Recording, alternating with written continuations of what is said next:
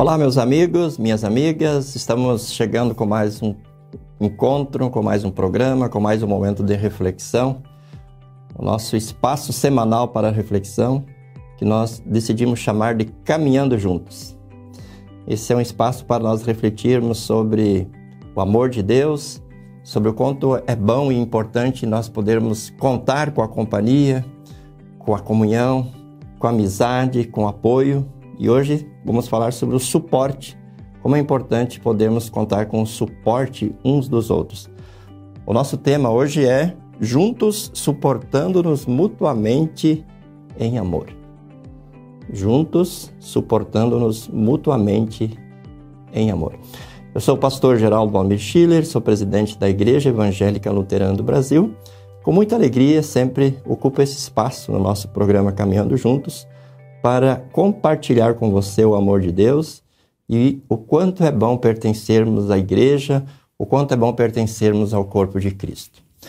E a nossa reflexão desse dia, ela está fundamentada nas palavras de Deus, escritas divinamente inspiradas pelo apóstolo Paulo, aos Colossenses, no capítulo 3, versículos 13 e 14, aonde nós lemos assim: Suportai-vos uns aos outros, perdoai-vos mutuamente, caso alguém tenha motivo de queixa contra outrem. Assim como o Senhor vos perdoou, assim também perdoai-vos. Acima de tudo isso, porém, esteja o amor, que é o vínculo da perfeição. Veja que o apóstolo começa falando aqui: suportai-vos uns aos outros. Esta, talvez, queridos irmãos, seja uma das palavras que normalmente as pessoas interpretam de uma maneira errônea, de uma maneira pejorativa. Suportar-se não é aguentar as pessoas a todo custo não é aguentar as pessoas apesar das suas dificuldades, das suas chatices, das suas intolerâncias, dos seus pontos de vista contrários aos nossos, muitas vezes. O suportar aqui tem a ideia de dar sustentação. Por exemplo, um edifício, ele não cai, ele não desaba porque ele tem algo que o suporta, ele tem um fundamento, ele está muito bem construído com escoras, com suporte suficiente para que a construção permaneça de pé.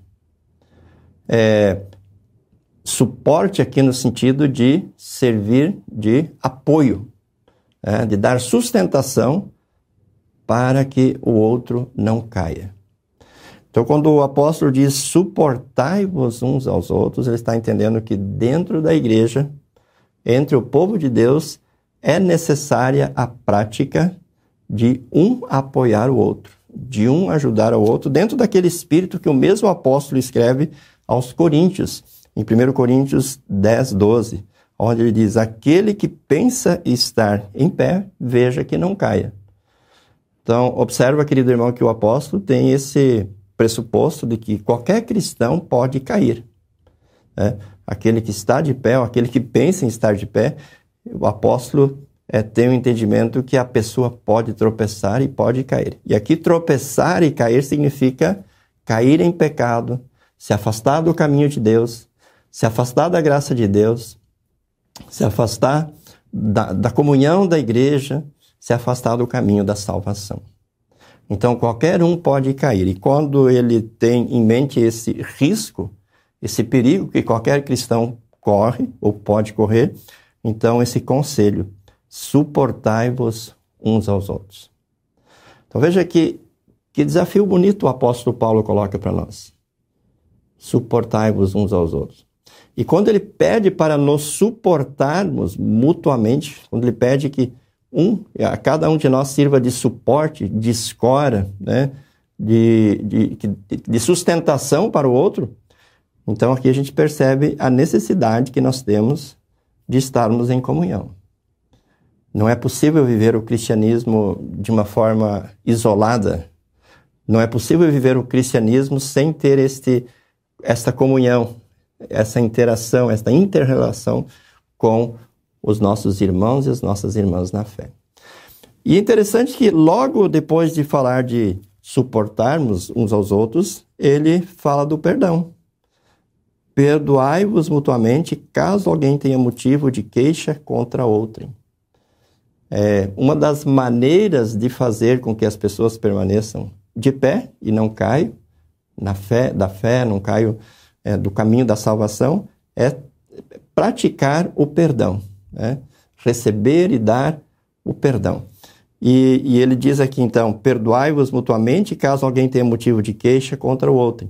Assim como o Senhor perdoou, perdoai também vós. E aí ele acrescenta no capítulo, no versículo 14: acima de tudo isso, porém, esteja o amor, que é o vínculo da perfeição.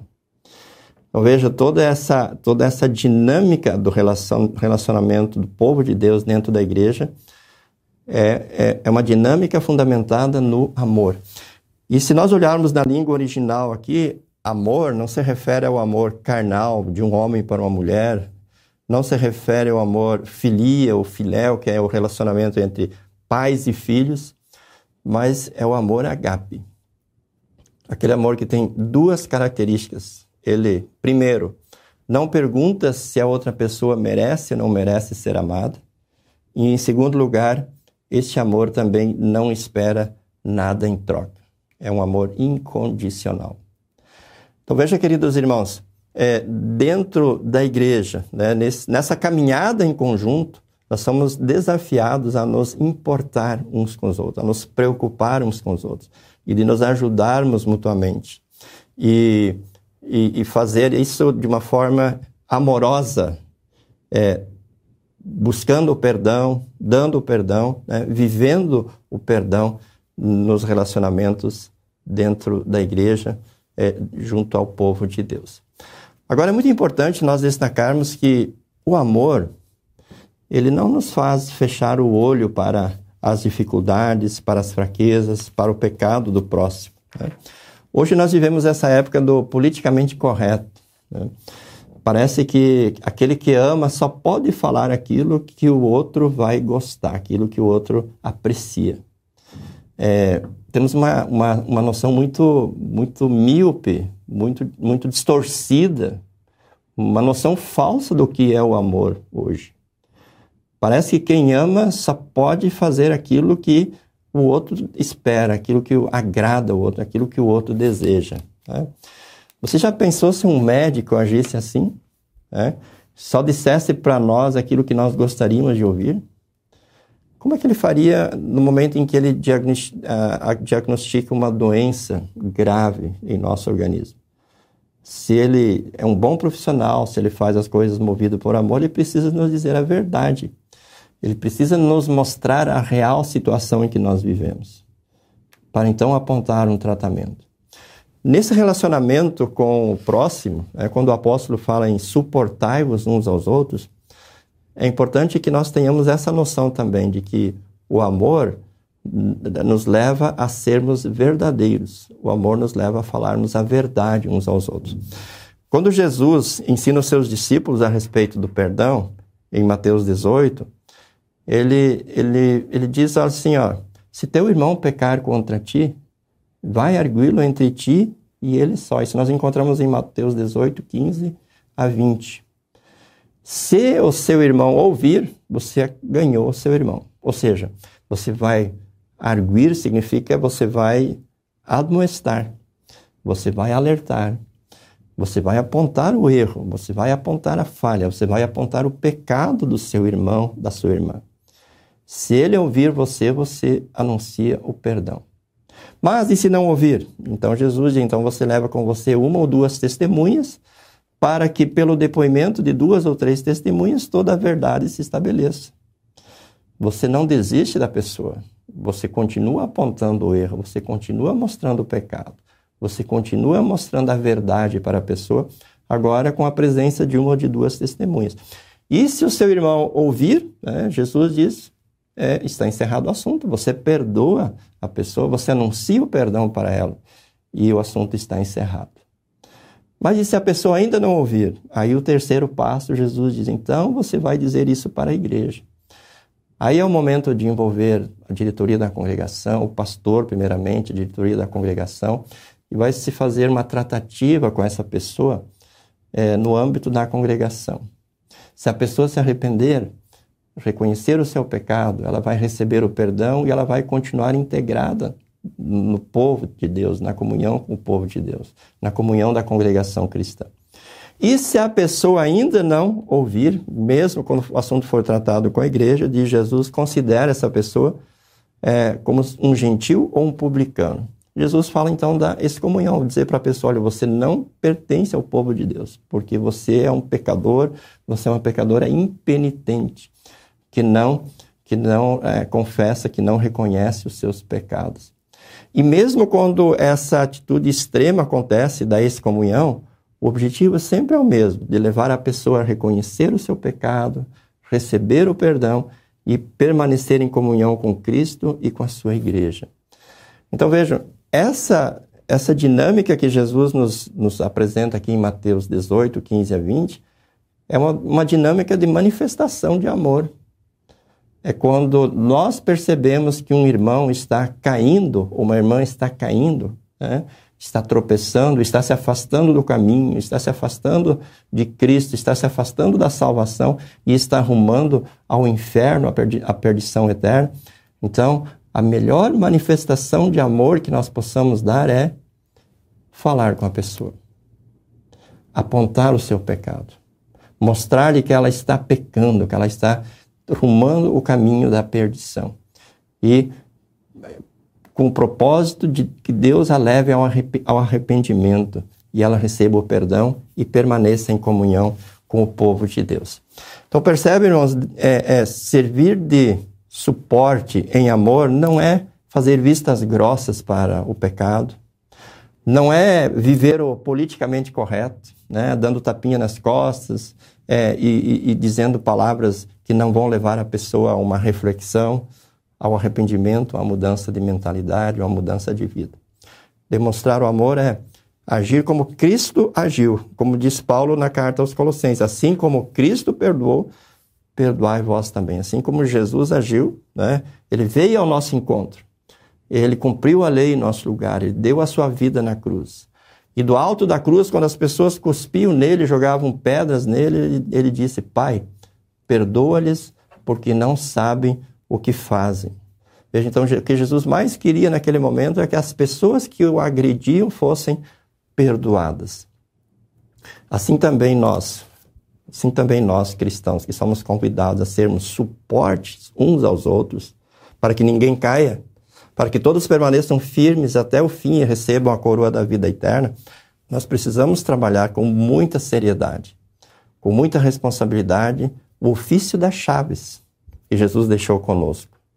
O ofício das chaves é o poder peculiar que Cristo deu à sua igreja na terra de perdoar os pecados aos pecadores penitentes e de retê-los aos impenitentes enquanto não se arrependerem. Acho que falta bastante isso, não é verdade, meu amigo, minha amiga, nos dias de hoje na igreja?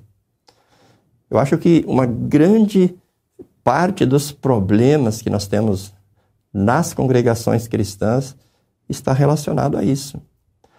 Muitas pessoas se perdem, muitas pessoas deixam de frequentar as, as, as congregações, deixam de frequentar a igreja, porque tropeçaram, ou estão tropeçando e estão caindo. E quem de nós vai atrás dessas pessoas? Os pastores? Será que essa é uma responsabilidade apenas dos pastores? Sim, é dos pastores. Os pastores são os líderes espirituais das congregações. Mas essa é uma responsabilidade de cada um de nós.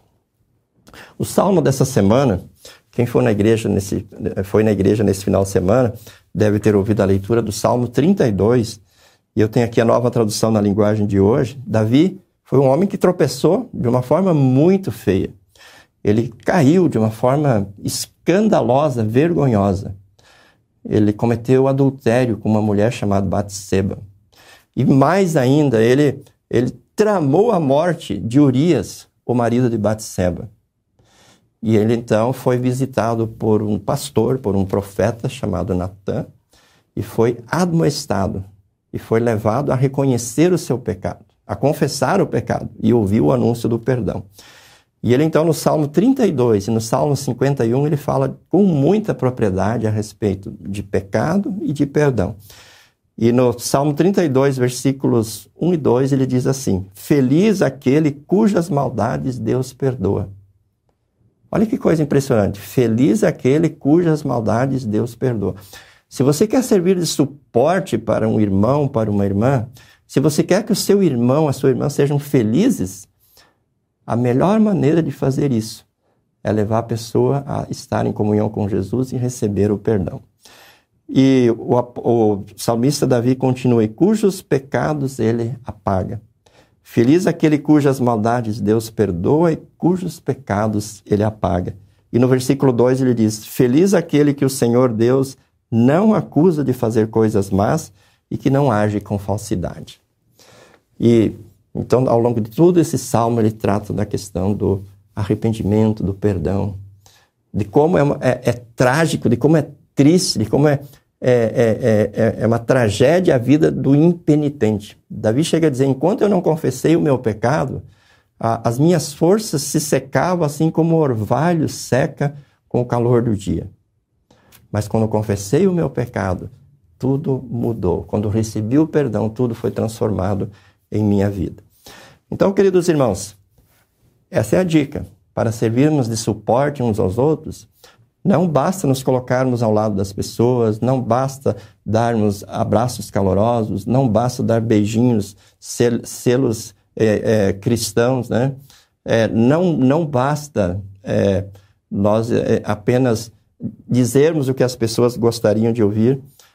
Para sermos suportes, nós precisamos sim trabalhar a questão do perdão, né? de sermos verdadeiros, de sermos corretos com as pessoas e dizer a verdade, mesmo que em algum momento essa verdade doa, mesmo que momento, em algum momento essa verdade afaste as pessoas um pouco de nós. Para terminar, irmãos, algumas dicas que eu queria deixar para vocês bem rapidinhas. Né? Algumas dicas. É muito importante neste ser suporte para as pessoas ouvirmos as pessoas praticamente é, se perdeu essa, essa prática, a paciência de sentar e ouvir as pessoas atentamente, pacientemente, enquanto elas queiram falar.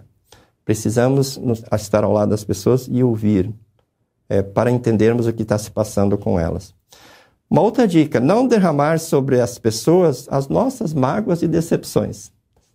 Olha quantas vezes acontece, né? Você vai conversar com alguém, você está triste, você talvez até gostaria de confessar algum erro, algum pecado que cometeu, mas a pessoa ouve você por alguns minutos e ela passa então a derramar sobre você as suas mágoas, as suas decepções, os seus problemas. E você, ao invés de sair da presença dela edificado, fortalecido, né, é, com o apoio, com o suporte que você esperava, você sai ainda mais sobrecarregado. Então, se isso não é bom para você, não faça para as outras pessoas. Né? Não derrame sobre alguém as suas mágoas, as suas decepções, especialmente as suas mágoas e decepções em relação à igreja, em relação a irmãos da igreja, em relação ao pastor. É, isso não vai fazer bem. Você não vai estar sendo suporte para alguém quando você fizer isso. Pelo contrário, você vai estar jogando uma tonelada de, de, de fardo sobre o seu irmão, sobre a sua irmã, que talvez ele não vai suportar, ou que talvez vai derrubar ele com, com mais rapidez ainda. Uma outra dica: não fale mal das pessoas ou das instituições é, para a pessoa que precisa ser suportada por você. De nada adianta você falar mal do governo, de nada adianta você falar mal do, do seu time de coração, de nada adianta você falar mal da família ou das famílias, de nada adianta você falar mal da igreja, do pastor, dos irmãos da igreja. De nada adianta você falar mal de pessoas e instituições. Isso não vai resolver. Isso só vai piorar as coisas. Você não vai estar sendo suporte para, para a pessoa ao fazer isso. Pelo contrário, você poderá estar sendo pedra de tropeço para elas. Né? É, uma outra dica: procure transmitir otimismo, né? esperança, mas não otimismo, uma esperança vazia mas um otimismo e uma esperança a partir das promessas de Deus. A partir do Deus que, na teologia da cruz, promete estar conosco, de caminhar conosco, de não nos abandonar, de nos ajudar em nossas fraquezas, em nossas angústias, e acima de tudo, um Deus que é rico em perdoar, que está sempre pronto a nos perdoar. E uma última dica, poderia dar muitas dicas aqui, mas hoje me, vou me limitar a mais uma apenas. Transmita para as pessoas uma visão escatológica. O que, significa isso? Procura mostrar para as pessoas que nós estamos caminhando pelo deserto. A, a, a marcha da igreja ela é simbolizada no, na Bíblia como uma marcha pelo deserto. E caminhar no deserto não é fácil. O deserto é cheio de perigos, é cheio de armadilhas, é cheio de, de limitações, de escassez e de uma série de dificuldades. Mas depois do deserto vem a terra prometida. Se nós olharmos as cartas de Pedro, de Paulo, mas especialmente de Pedro, nós vamos ver que ao falar com pessoas que estavam praticamente desabando por causa das perseguições, Pedro fala da ressurreição de Jesus e aí ele aponta para a coroa da vida eterna. Ele aponta para a herança, para a vida eterna nos céus. E diz que enquanto a gente caminha lá, mesmo que a gente sofra, a gente é guardado pelo poder de Deus. E aquilo que Deus permite que a gente sofra é para o nosso bem, para que o valor da nossa fé brilhe assim como o ouro, né? o ouro que é purificado pelo fogo. Né? Então, quando a gente quer conversar com as pessoas e a gente quer servir de suporte com elas, e a gente pode, e a gente deve fazer isso, porque a palavra de Deus nos recomenda, é muito importante que nós é, é, transmitamos para pessoas, ou para as pessoas, essa visão escatológica. Levar elas, pela palavra de Deus, a olhar além dos problemas, além das dificuldades momentâneas, além dos problemas e das dificuldades terrenas. Levá-los a olhar para a eternidade e assim eles vão poder caminhar com esperança, mesmo em meio às dores, mesmo em meio às dificuldades, é, olhando para a eternidade, na esperança da vida eterna pela fé em Cristo Jesus. Portanto, querido irmão, querida irmã, lembre-se que você precisa ser suportado pelos seus irmãos, pelas suas irmãs, e você é desafiado a ser suporte. Essa é uma demonstração do amor de Deus. É a preocupação de Deus é, de que ninguém de nós caia, é, ele quer que todos nós permaneçamos firmes e recebamos no final a coroa da vida eterna. Que privilégio pertencermos ao povo de Deus e podermos nos suportar mutuamente em amor. Que a graça de nosso Senhor Jesus Cristo, o amor de Deus Pai e a comunhão do Espírito Santo sejam com você, com a sua congregação, com a sua família, com todo o povo de Deus, hoje e sempre. Amém. Até o nosso próximo programa. Deus abençoe você e a gente se encontra no nosso programa, próximo programa, Caminhando Juntos. Até lá. Tchau, tchau. Para saber mais, entre em nosso site radiocpt.com.br e acompanhe nossa programação. Siga e curta nossos canais no youtube.com/radiocpt, facebook.com/radioDaiel e o nosso podcast no SoundCloud e Spotify e compartilhe a mensagem de Cristo para todos.